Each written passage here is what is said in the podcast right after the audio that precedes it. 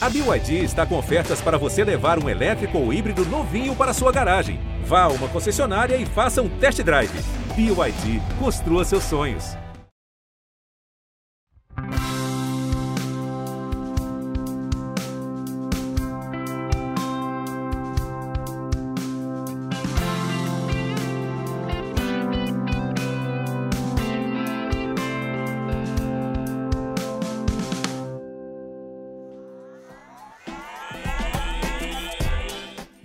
Chegando você, tudo bem? Estamos começando mais um episódio do nosso podcast. Eu sou Prota e é uma grande satisfação ter você aqui conosco.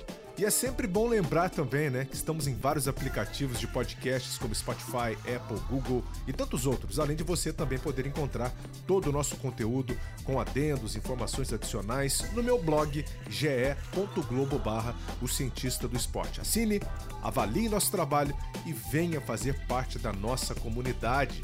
Siga-nos no Instagram, arroba o cientista do esporte. Introdução feita, vamos lá então ao conteúdo de hoje.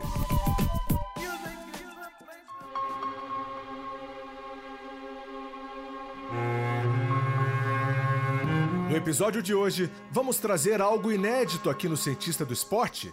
Vamos trazer uma importante pesquisa publicada internacionalmente que foi usada como material de defesa do grande atleta paralímpico André Brasil no processo de reivindicação do seu direito de competir no esporte paralímpico. Mas como assim, você se pergunta? O que, que houve?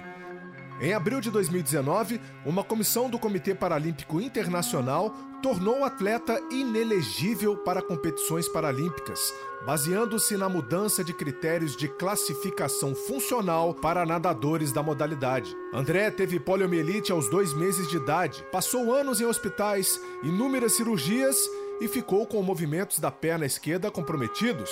Com uma carreira vitoriosa, André Brasil teve muito sucesso com 32 medalhas em mundiais e 14 medalhas paralímpicas. Agora está no limbo há dois anos, como ele mesmo disse em entrevista. Afinal, como é feita a avaliação e a classificação dos atletas com deficiência física? O quanto subjetiva ela é? O quão distante estaria da modernidade científica e tecnológica? Outros atletas podem ser prejudicados também? O que acontece com os resultados conquistados pelo atleta até hoje? Qual foi o resultado final do processo de André Brasil? Para conversar sobre o assunto, trago o primeiro autor do estudo científico citado acima, o Dr. Augusto Barbosa, com mestrado e doutorado pela Unicamp, para nos contar os detalhes dessa história, que teve parceria também com o Comitê Paralímpico Brasileiro. Quer ciência? Então acompanhe a partir de agora.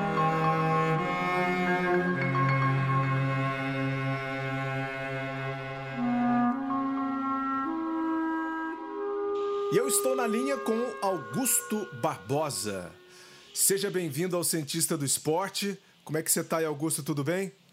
Tudo bem, muito bom estar com você aqui. Obrigado pelo convite.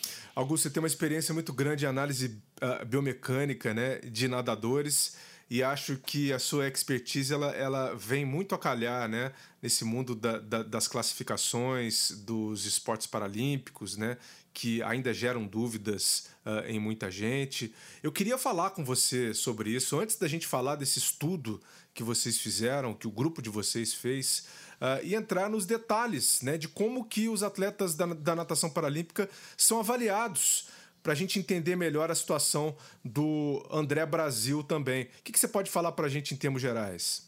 Bom, o esporte paralímpico, para tentar é, equilibrar o nível competitivo nas diferentes deficiências, ele tem esse processo que a gente chama de classificação. Né? E na natação especificamente, a gente divide isso em três blocos principais, que eh, as classes de 1 a 10 são as deficiências físico-motoras, as deficiências, eh, as classes de 11 a 13 né, 11, 12 e 13 são relacionadas à deficiência visual e a classe 14 é dedicada para deficiência intelectual. É, tanto no bloco visual quanto no bloco físico-motor, quanto menor a classe desse atleta, é, mais acometido ele é, mais uhum. a deficiência influencia as suas atividades, né, as suas, suas habilidades, aí seja visual ou físico-motora. É, e aí o IPC, né, que é o órgão que regulamenta tudo isso, ele vem ao longo dos anos criando esse processo, criando e desenvolvendo esse processo de classificação. É o Comitê Paralímpico é, Internacional, né? Isso, exatamente, para conseguir é, ajustar os atletas é, e não fazer com que o atleta que é muito acometido, que tem uma deficiência muito severa, compita com um atleta que tem uma deficiência mais leve. Então, esse é o processo de, digamos assim, equilíbrio que existe dentro do esporte é, paralímpico. Diferente do esporte olímpico, todo mundo é, é, que tem é, que não tem deficiência né, é, é, compete dentro de uma mesma competição né, que são, seriam as competições absolutas. Aqui a gente tem essa, esse processo de normalização. E esse é um processo relativamente complicado porque as deficiências são muito diversas. E ao longo dos anos o próprio IPC tem fomentado algumas pesquisas para tentar melhorar esse processo.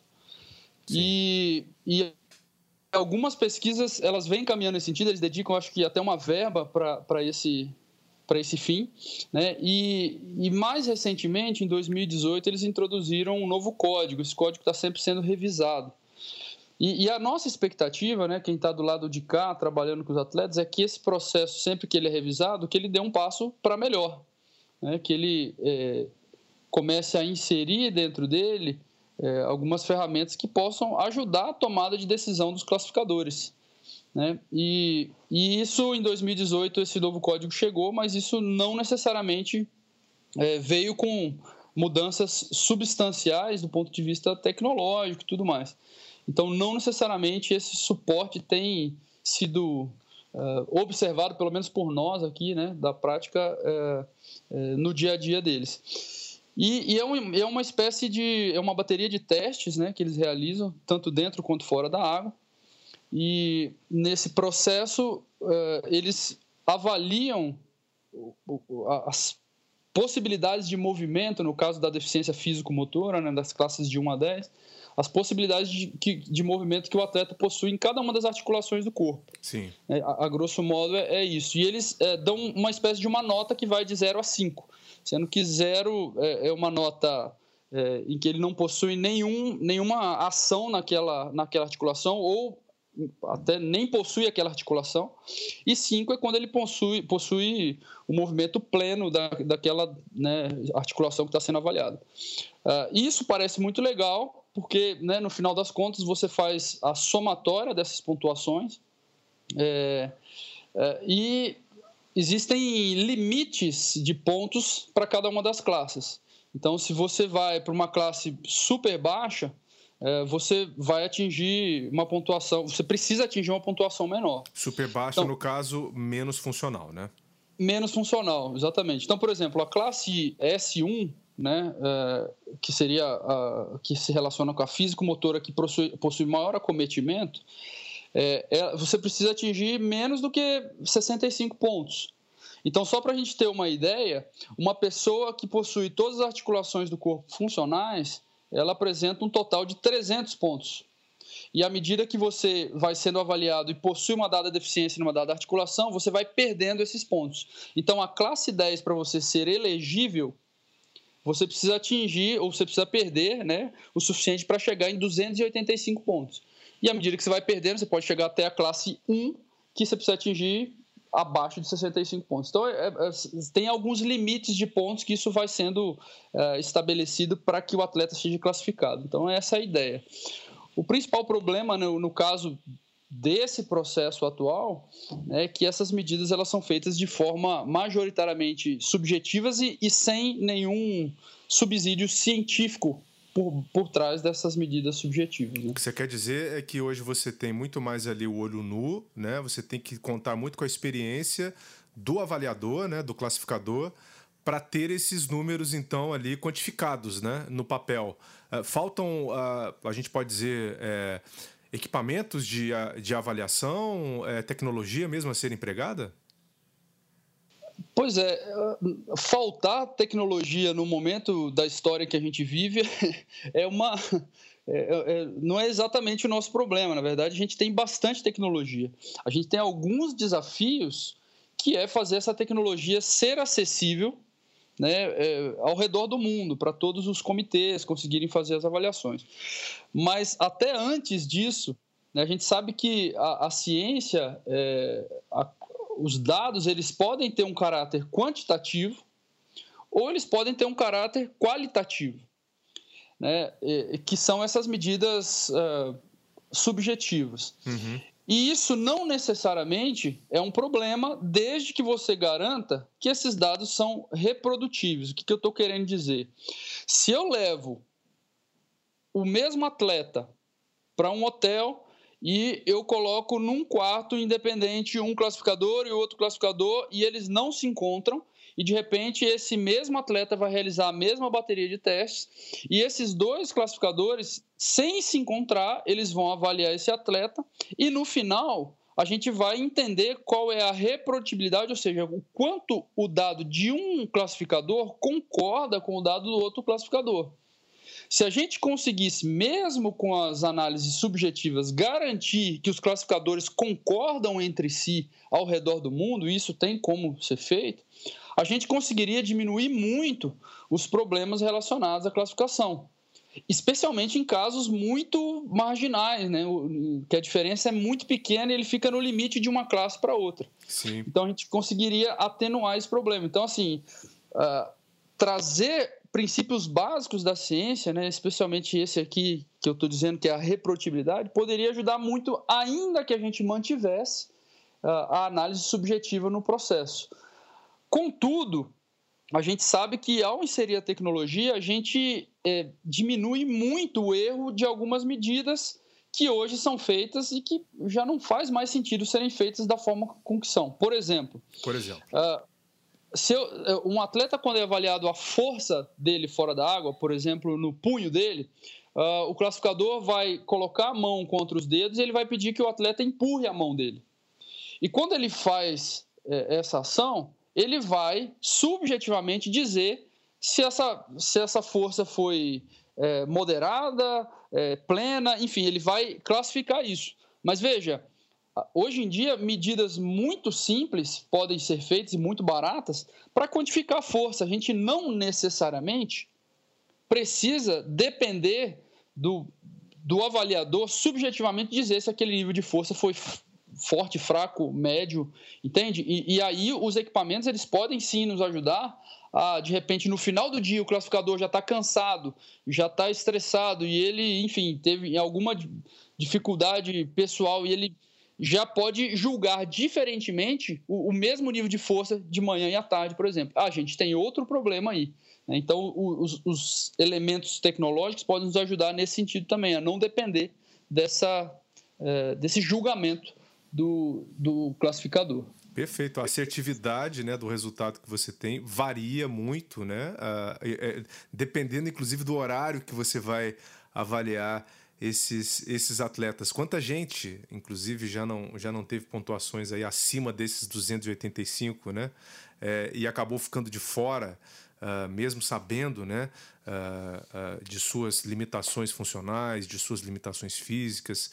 É, quantas pessoas não tiveram também aí os seus sonhos, né? De continuarem praticando ou competindo, né? No mais alto nível também, no esporte paralímpico um desses casos, né, o Augusto, é o caso do André Brasil, que depois de, de, de tantos anos, tanta experiência, né? O nosso nadador aí que trouxe 14 medalhas olímpicas pra gente, ou medalhas paralímpicas, no caso, acabou ficando de fora exatamente num processo de avaliação, né? Ele ficou o quê? Ele ficou um ponto, né, acima de, uh, dessa escala, né? Você falou 285, ele ficou com 286 pontos, né? Não foi isso?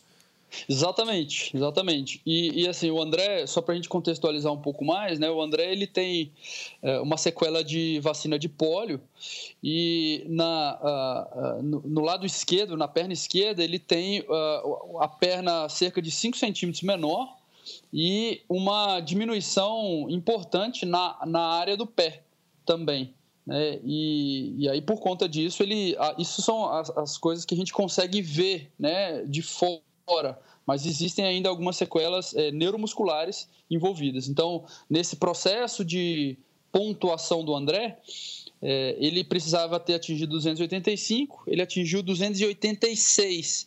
Mas veja que essa é uma diferença muito, muito marginal é, especialmente quando a gente trata de medidas subjetivas. Perfeito. Né, em que o, o, que o avaliador pode ali ter errado um pouquinho para mais, um pouquinho para menos e ter ficado em dúvida entre um pontinho ali e outro ponto ali, e de repente esse resultado não é tão preciso assim, especialmente quando a gente está falando desse um pontinho.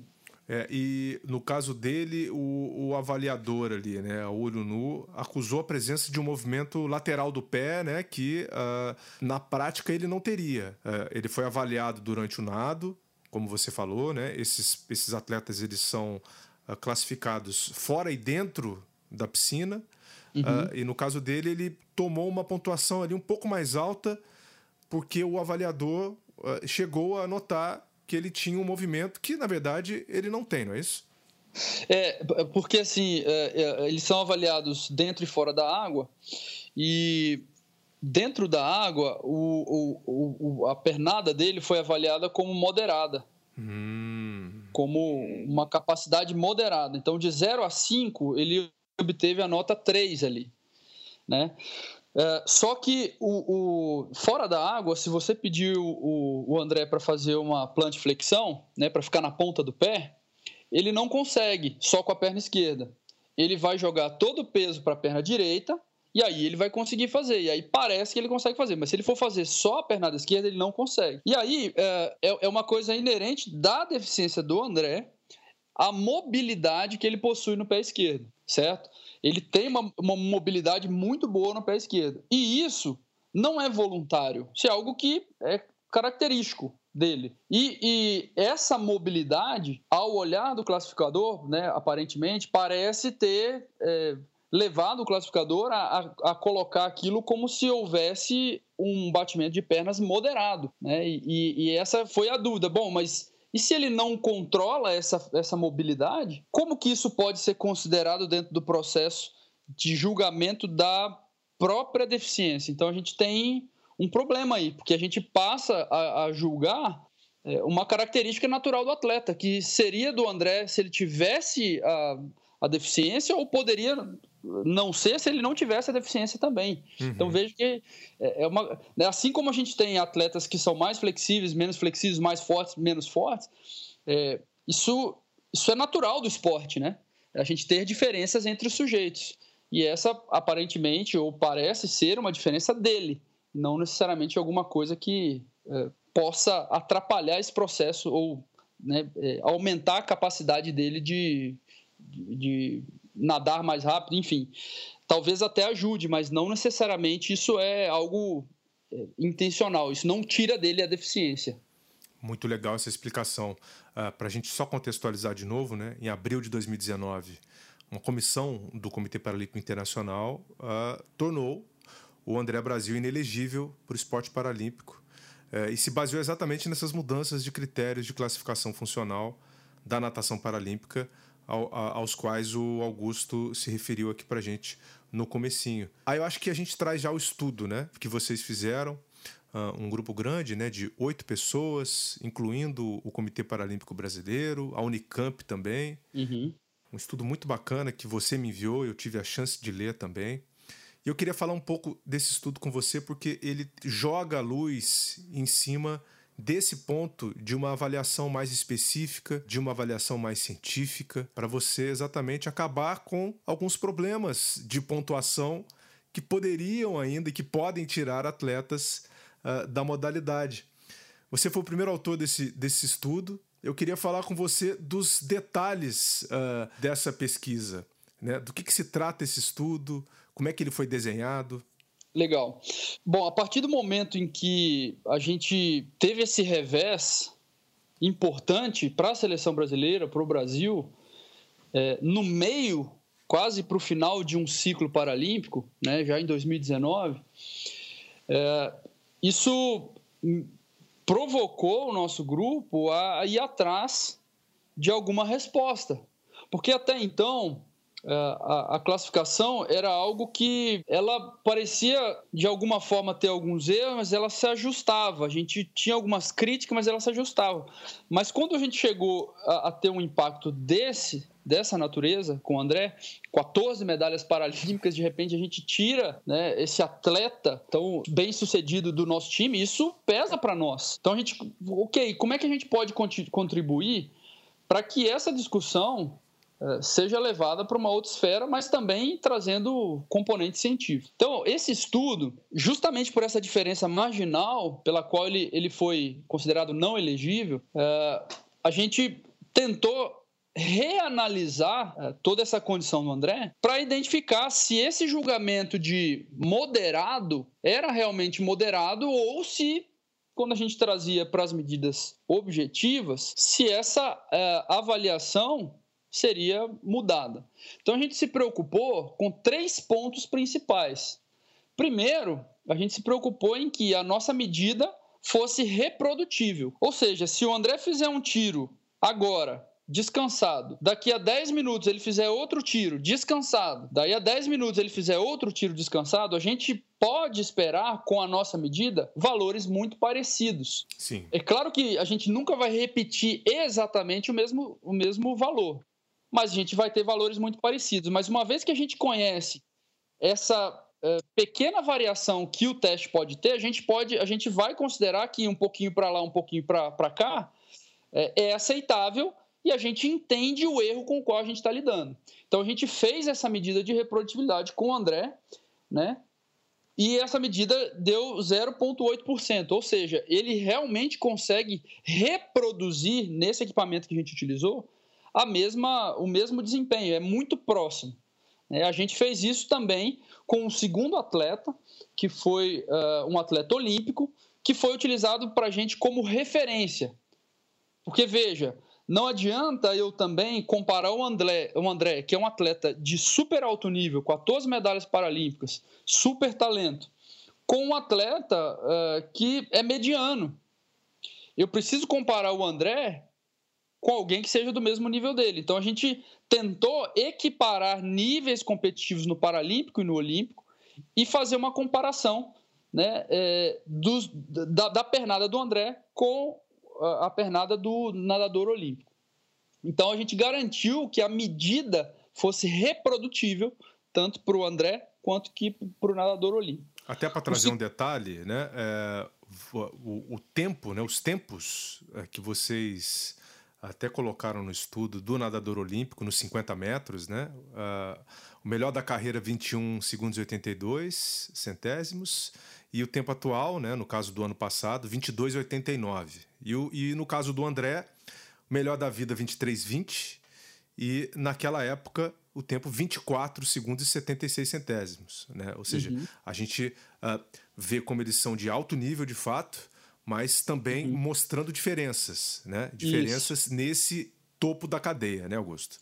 Exatamente. Né? E para quem está é, um pouco familiarizado com, com a natação, sabe que nadar para 22 segundos não é trivial. Não. E nadar para 23 segundos, é, tendo uma deficiência, não é nada trivial. O André é recordista mundial da prova. Né? Então, é, ninguém no mundo com uma deficiência semelhante à do André conseguiu é, nadar mais rápido que ele. Né? Ele é a referência hoje, ainda na classe em que ele, em que ele fazia parte. É, um segundo ponto é, que eu chamo a atenção é que a gente buscou monitorar a intensidade do esforço. Porque, veja, eu posso realizar um teste em que eu peço uh, para você fazer uma determinada ação, mas se eu diminuo a intensidade do esforço, a chance de você conseguir controlar para eventualmente burlar o teste é maior. Bom, então se eu vou fazer um tiro de perna, né, que eu quero comparar a perna direita com a perna esquerda, se eu faço isso soltando, eu consigo dar um chute maior com a direita, separado da esquerda. E dessa forma, o resultado do teste vai ser influenciado. Se eu garanto que os dois atletas, ao realizar esse teste, estão fazendo um esforço muito, muito próximo do máximo, a capacidade nossa humana de conseguir gerenciar a perna direita e esquerda separadamente numa intensidade de esforço tão alta é menor, é mais difícil. É impossível. Né? Impossível. Então a gente teve esse cuidado também. Então, como é que a gente fez? A gente pegou o tempo o melhor tempo no último ciclo paralímpico do André e do atleta olímpico. A gente, é, em análise que a gente realizava corriqueiramente nos treinamentos, a gente fazia análise subaquática e a gente já sabia que para cada ciclo de braçadas, eles realizavam seis pernadas. Então a gente pegou esse melhor resultado desses dois atletas no último ciclo, calculou a frequência de braçadas durante a prova de 50 livre e a gente, com isso, estimou qual que seria a frequência de pernadas correspondente. Então, é, se eles têm um ciclo de braçadas de 60 ciclos por minuto, e eles possuem seis pernadas para cada ciclo, a gente esperaria que eles teriam um ciclo de pernada de 180 ciclos por minuto. Então, a partir disso, a gente estabeleceu o nosso 100%.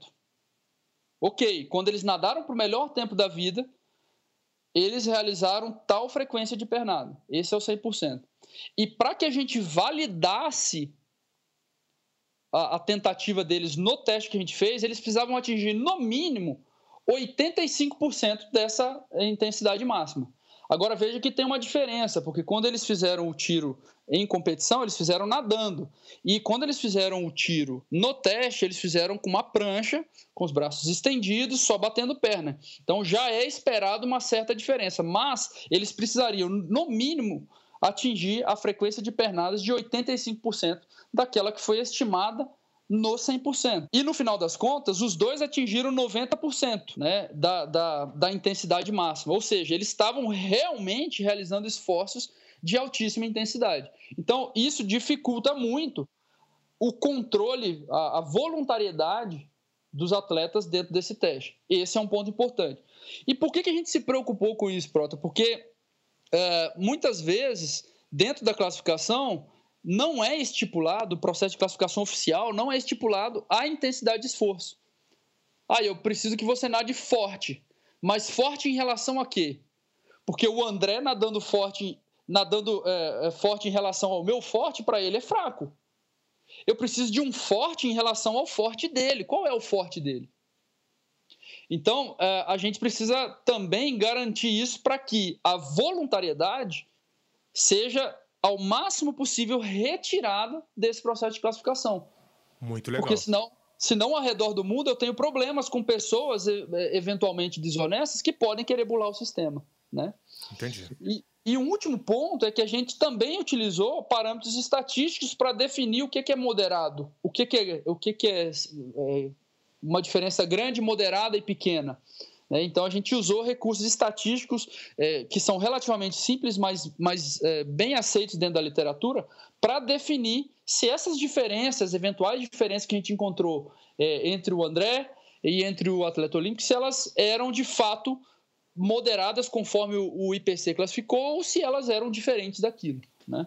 Perfeito. E, e vem cá, quais os resultados que vocês uh, chegaram, a que conclusão que vocês chegaram de cara logo assim, quando vocês fizeram essa avaliação? De cara, a gente mediu a área do pé deles, né, para ver a diferença entre a, uh, o pé direito e o pé esquerdo do André e o pé direito e esquerdo do atleta olímpico. E a gente uh, identificou que o André ele possui uma diferença de 22% na área plantar do pé. É muita coisa. 22%. Né? É, é bastante. Coisa. E aí, só que assim, é, se a gente mostrasse só o dado do André, a gente fica essa referência. Bom, mas a população uh, de nível competitivo semelhante, qual é a diferença que eles possuem? E aí, é por isso que a gente usou o atleta olímpico. E quando a gente olha para o dado do atleta olímpico, a gente vê uma diferença de 2,1%. Ou seja, é a, a, relativamente normal que, gente, que, o nosso corpo não seja absolutamente simétrico. A gente vai ter algumas diferenças. Sempre. Só que essa diferença num atleta uh, que não possui deficiência, ele vai ter uma diferença esperada, se a gente adotar o atleta olímpico como referência, de 2%. E o André tem uma diferença de 22%. Então veja que essa sequela de pólio, ela deixou uma diferença no tamanho do pé, uma diferença morfológica muito importante. E aí você pensa né, que a quantidade de propulsão que você é capaz de gerar depende da quantidade de água que você consegue empurrar para trás. É o tamanho da pá, né? É só, Exatamente. é só o nosso ouvinte pensar no barco. Exatamente. Então, se ele tem uma pá menor, a quantidade de propulsão dele também é menor. Então, de cara, a gente já imaginava que por essa diferença morfológica, a gente já teria prejuízos na velocidade. Né? Então, esse foi o primeiro resultado. O segundo resultado, né, e aí eu vou separar em dois. Por quê? É, a gente comparou a perna esquerda do André, que é a perna que tem a deficiência, com a perna direita. Porque a perna direita não tem uma diminuição, ela não foi afetada por essa sequela de pólio. Então, quando a gente é, comparou a velocidade da direita com a velocidade da esquerda, a gente verificou que o André possui uma diferença de 6,4%. Certo? Sim. Então, a perna esquerda era mais lenta. Até em razão da diferença da área que, do, do pé, né? que possui um pé menor. Mas beleza, e, o que, que significa esse 6,4%? Daí a gente precisa olhar para o atleta olímpico, para a nossa referência. Quando a gente analisa a diferença entre direita e esquerda do atleta olímpico, a gente vê que essa diferença fica em 1,3%. Uhum. Então, quando eu uso a estatística para comparar direita e esquerda do André, a estatística diz para mim que essa diferença é muito grande. E quando eu comparo direita e esquerda do atleta olímpico, a estatística diz para mim que essa diferença, esse tamanho do efeito, é pequeno. O tamanho do efeito é o nome da estatística. É pequeno. Né? Então, além da diferença morfológica, o André também apresenta uma diferença funcional, ou seja, a velocidade de, de pernada dele é afetada por, por essa sequela de pólio. Ou seja, a deficiência dele atrapalha né? Sim. E aí a gente fez um. Tem um outro braço dessa análise que é o seguinte: legal. Então eu, eu comparo o André com ele mesmo, o atleta olímpico com ele mesmo, mas a gente também fez uma comparação do André com o atleta olímpico. Só que veja, por conta de nível de treinamento, por conta da deficiência, por conta de características individuais, se eu pego a perna direita do André, os valores absolutos de velocidade, e comparo com o atleta olímpico, eu vou, eu vou ter, eu posso ter uma diferença clara. Certo? E a mesma coisa se eu comparo a perna esquerda. Então, o que, que a gente fez? A gente fez, é, a gente analisou 10 ciclos de pernada, e, e, cada ciclo de pernada vai ser uma direita e uma esquerda. E em cada um desses ciclos, a gente calculou a diferença percentual direita e esquerda. Então, a gente tem 10 valores de diferença percentual desses 10 ciclos para o André e 10 ciclos dessa diferença percentual para o atleta olímpico. E aí a gente comparou essas diferenças percentuais. Já que os valores absolutos não poderiam ser utilizados por conta desses outros fatores que eu falei, né, a gente comparou os valores percentuais. E olha só que interessante. Quando eu comparo os valores é, percentuais dessa diferença direita e esquerda, eu também tenho uma diferença significante e esse uhum. efeito, ele também é muito grande. Então veja que eu tenho uma diferença não somente intra-sujeito, do André contra ele mesmo, direita e esquerda, mas eu também tenho uma diferença intersujeito do André em relação ao atleta olímpico. Então, no final das contas, o que, que a gente está mostrando? Que aquela avaliação subjetiva, quando taxa a, a, a perda funcional na água da pernada do André como moderada, ela não bate com esse valor, é, com, com o que a gente encontrou, que é uma diferença tida como muito grande, adotando é, método científico, adotando medidas objetivas e adotando procedimentos estatísticos robustos. Essa diferença do nosso lado de cá nos pareceu, nos pareceu não, ela é muito grande. Os números mostram isso. Então, a conclusão do estudo é, é que, no mínimo, bem no mínimo, a gente precisa refletir sobre todo esse processo que está embasando um evento que custa 10 bilhões de dólares. Veja, Exatamente. se eu se eu estou baseando toda essa competição, um evento dessa magnitude, em um processo de classificação que possui algumas falhas aparentemente severas, a gente precisa olhar para isso. Porque o público não consegue, é, muitas vezes, compreender Por que, que aquele atleta que era campeão, do nada, foi retirado do processo? O que, que aconteceu? Ele, ele, ele se regenerou? Ele não tem mais deficiência? Que, que processo é esse que, depois de tantos anos de uma história tão vencedora, retira esse atleta do nada, sem nenhum, aparentemente, critério científico dentro da ciência que a gente já pode ter hoje, né? dentro da qualidade que a gente já pode ter hoje. E no final das contas, é, é, é, o artigo ele vem para fomentar essa discussão. Ele não é conclusivo é, no sentido de que ele não resolve todos os problemas da classificação, mas ele traz possibilidades de reflexão né, que podem auxiliar que esse processo seja melhor conduzido e que a gente dê uma, de fato, né, na origem da, da, da, da ideia da classificação, uma possibilidade de competição mais equilibrada entre os atletas de diferentes deficiências. Então, e, nem, e, e nem que seja, é, e acho que fica um ponto interessante, porque se você quiser, quando você tiver atletas borderline, né? Uhum. Atletas com essa diferença marginal, Seria o caso de você usar tecnologias um pouco mais avançadas, né, para promover essa reclassificação ou essa classificação, né? Fica até um ponto interessante para você tirar a dúvida, como um tira-teima, porque é aquilo que a gente falou, é difícil você ter em vários comitês, né, ao redor de todo mundo, já que você está falando de esporte paralímpico, né, falando de Olimpíada, você quer ser o mais inclusivo possível. Então você às vezes você tenta facilitar os processos de seleção, de avaliação, né? Então, já que o problema é a limitação financeira, de recursos, você pode usar em último caso. E aí entraria essa história de você realmente trazer uh, uma ciência mais moderna, né, com, com tecnologia, com equipamentos que são uh, embasados, que já que já são usados né, uh, em pesquisas científicas para responder a essas perguntas também, né?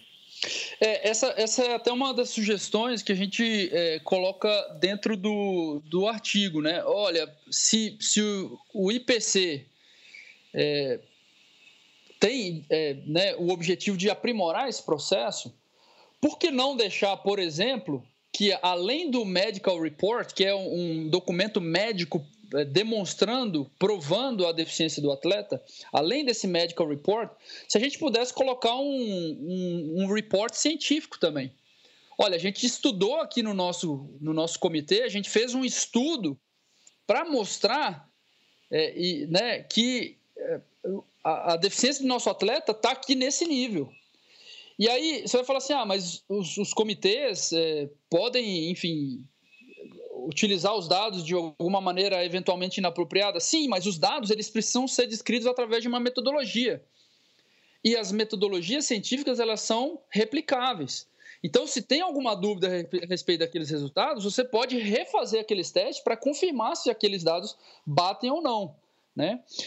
É, e aí, é, só que assim a gente tem um, um outro problema aí, porque quando a gente pensa em utilizar somente nos casos marginais, uh, a gente deixa de possibilitar o acesso a outros nadadores que também gostariam de, de ter uma, uma classificação um pouco mais é, é objetiva.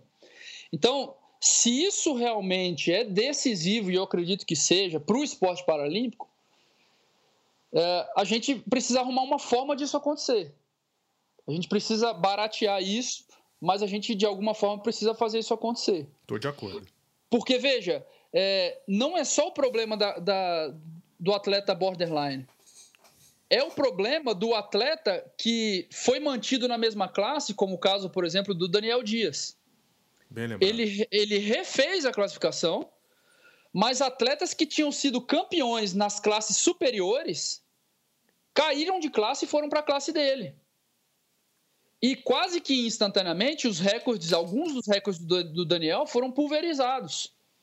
Então, o Daniel ele se manteve ali, mas ele, de alguma forma, é, por esse processo ter sido alterado, ele teve um aumento da condição competitiva dentro da classe dele por alteração do processo. E ok, se esse outro atleta que caiu de classe de fato é, tem as características de um S5, ok, não tem problema. É isso que precisa acontecer mesmo. Mas caso ele tenha, ele não tenha sido um borderline e tenha caído de forma não. enfim, de uma forma que não é consistente, isso precisa ser revisto. E aí a tecnologia vai nos ajudar nesse sentido também. Legal. Né? Muito bem lembrado, muito bem lembrado. São muitas as histórias né, de atletas reclassificados. E o caso do André Brasil, que estava na última classe, né, na S10, uh, quando ele uh, não pontuou, quando ele pontuou ali o excedente né, dos 285 pontos para ser um atleta paralímpico, ele acabou sendo excluído do esporte de fato e está já aí há dois anos é, sem competir, né? É, ou seja, ele perdeu a grande motivação né, da sua vida Exato. de fato. Um grande campeão, um grande exemplo que tem todo o nosso respeito, mas ele construiu muitas marcas, né? muitos recordes, fez história na natação mundial. E o que, que se faz com isso? Essas marcas elas, elas caem automaticamente? O que, que acontece com, com esses recordes, afinal de contas? Pois é, isso é uma inconsistência, né? Porque o André Brasil hoje ele é considerado não elegível, mas os recordes que ele bateu anteriormente permanecem. O que, que acontece com todas as medalhas e todas as fotos que foram tiradas com o André ao longo dos anos? O que, que acontece com o André lá em 2008, se eu não me engano, ter nadado para 50, 51 do, no 100 metros livre, enquanto ninguém fazia isso. Naquela época, na Olimpíada de 2008, o Felipe Rodrigues que também é um atleta brasileiro da classe S10, nadava para 54. E hoje o Felipe e mais outros tantos atletas ao redor do mundo da classe S10 nadam para 51. Então veja que a contribuição do André é, me soa inconsistente, porque ao mesmo tempo ele elevou a, o nível da classe a um nível muito maior, muito maior, mas é, ele bateu recordes ele foi considerado não elegível de repente agora esses recordes permanecem e a classe permanece com esse nível competitivo que o André impôs lá atrás, por, por ser um atleta fora de série. Né? Então, ele trouxe, ele faz parte desse processo de profissionalização do esporte paralímpico. E esses são benefícios que toda a comunidade paralímpica carrega.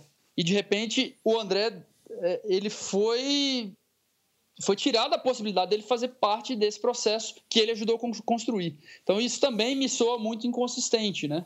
É, é claro que eu, eu, sendo do Comitê Paralímpico, é, eu tenho é, o, o conflito de interesse que inclusive isso é reportado dentro do, do próprio do próprio artigo. Mas esse caso do André Brasil, ele ganhou repercussão mundial. Então outros comitês uh, paralímpicos de outros países, de pessoas que a gente conhece, também entraram em contato falando: olha, é, esse processo todo não faz sentido. Né? A gente está tá com vocês no sentido de que a gente quer um esporte paralímpico um pouco mais organizado, uma classificação um pouco mais uh, científica.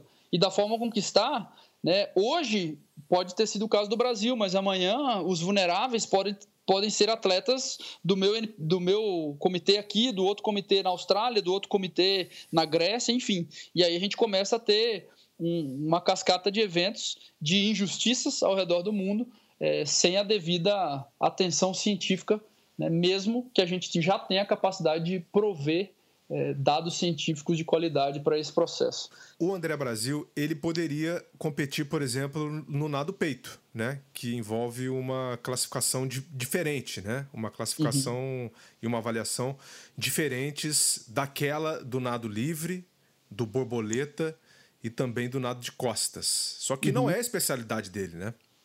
Não, na verdade é, é o pior nado dele. Né? E, e, isso também tem a ver, porque o nado peito é uma, é, é uma técnica que tem algumas particularidades. Então, geralmente o nadador de peito ele tem é, as dimensões do corpo muito direcionadas para que ele consiga nadar bem peito, né? E é, a gente tem algumas exceções, né? Mas em geral os nadadores de peito são nadadores só de peito. E existem bons nadadores de costas, borboleta e crawl que, e que às vezes, por não conseguir nadar peito de jeito nenhum, acabam não conseguindo compor o medley né, como uma prova forte. Né? E, e, o André ele foi medalhista na prova de medley, apesar do nado peito. Mas é porque o nado borboleta, costas e crawl dele, os nados, esses nados são tão bons que ele conseguia compensar a, a, dificuldade que ele tinha nado peito. Agora, se hoje ele fosse competir exclusivamente na prova de nado peito, é, eu, não, eu, não me lembro do André nadando peito, né, no sentido de uma prova de 100 peito, assim, oficialmente. Eu, eu, eu acho que ele não nadou. Então, eu, eu, eu não sei se ele faria o índice. Possivelmente não. Né? Então, a gente. É, não adianta dar essa possibilidade para ele, sendo que, na verdade, isso é, tira dele a, a, a, os outros estilos onde ele realmente é mais talentoso. Né? Me parece muito com o caso da Caster Semenya, né? É, que também acabou sendo excluída dos Jogos Olímpicos, mas, mas de algumas provas apenas. Né? A alta concentração de testosterona plasmática uhum. dela né, é, a restringia apenas de algumas provas, inclusive as provas que ela é a mais forte, que são os 400, uhum. os 800 os 1.500. As outras, por exemplo, 100, 200, ela poderia correr. Os 5 mil também ela poderia correr, 10 mil. Então fica realmente algo um pouco distinto, né? Como é que, como é que a ciência ela justifica isso? Ela não justifica isso. Você não consegue encontrar justificativa dentro da ciência para isso. Muito é, bom. É, é isso aí. E a gente fica na expectativa para que a justiça também seja feita. Né? O Comitê Paralímpico Brasileiro está ao lado do atleta aí recorrendo né, de algumas ações, correndo atrás dos direitos legais também do atleta. E, e, e, a gente fica numa torcida muito grande aqui, Augusto, para que a ciência né, ela ande ao lado do esporte paralímpico uh, o mais urgente possível. O mais urgente possível. E acho que o que você trouxe para a gente aqui é um grande exemplo disso de que isso é possível e de que isso é necessário. Te agradeço muito aqui por essa aula, tá? E a gente fica numa torcida grande uh, e numa expectativa também para os próximos anos, para sabermos o que, que vai acontecer. Exatamente. Eu que agradeço a oportunidade de poder falar sobre é, um assunto que, eu, né, que decide vidas uh, e que decide a qualidade do esporte paralímpico. Então, é, faço também um apelo para outros pesquisadores, outras pessoas que têm interesse né, em realizar, uh, em auxiliar esse processo de melhora da classificação, que investiguem né, e que, que a gente possa trocar é, tanto com a comunidade prática como com, como a comunidade acadêmica para melhorar o esporte, porque isso aí é a nossa paixão. Para quem quiser tirar dúvidas, é só ir atrás do Augusto Barbosa. Augusto, valeu, um abração para você e até a próxima, hein? Valeu, pronto, um abraço. Tá aqui o Augusto Barbosa conosco no Cientista do Esporte.